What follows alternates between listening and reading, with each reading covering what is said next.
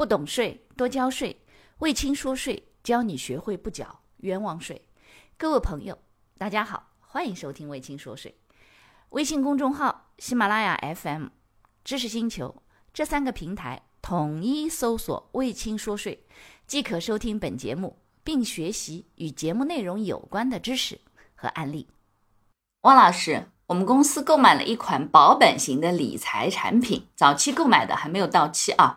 收到投资收益后，我公司需要缴纳增值税吗？如果需要缴纳增值税，开具发票给银行或是资管产品发行方吗？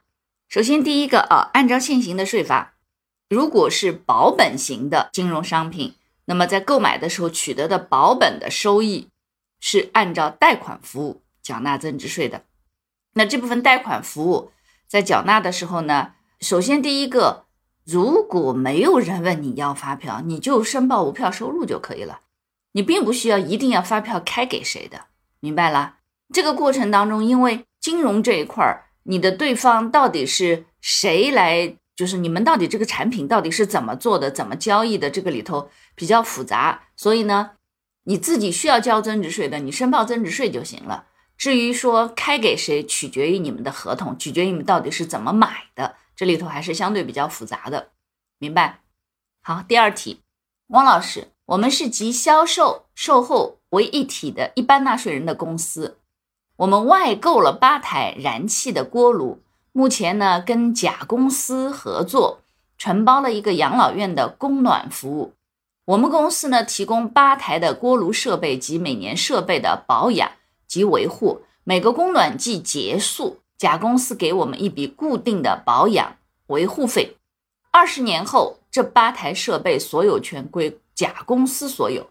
那么甲公司呢负责施工及业务的运营。我们公司呢就这个项目的八台锅炉设备的库存商品是以项目投资方式，还是融资租赁方式，还是设备出租方式呢？期待您的解答。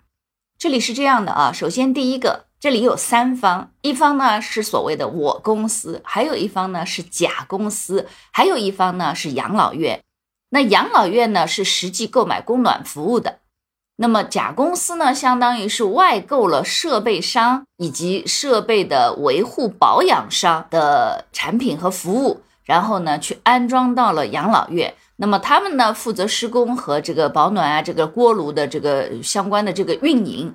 那么等于是甲公司是中间方，他从养老院收取了所有的费用，然后呢，在这个支付给了所谓的我公司。那么所有权是在二十年之后归那个甲公司，那也就意味着这二十年当中的所有权是归我公司的，对不对？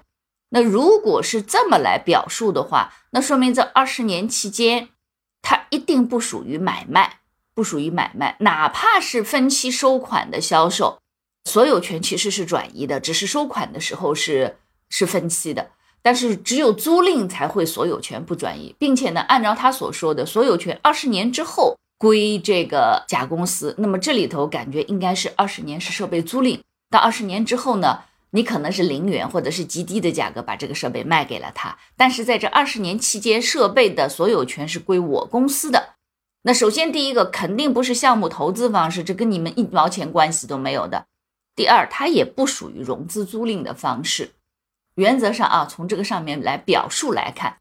第三呢，它应该是属于设备的经营租赁方式，因为没有看到具体合同条款的表述，所以呢，我建议你最好是跟你们的律师去沟通一下。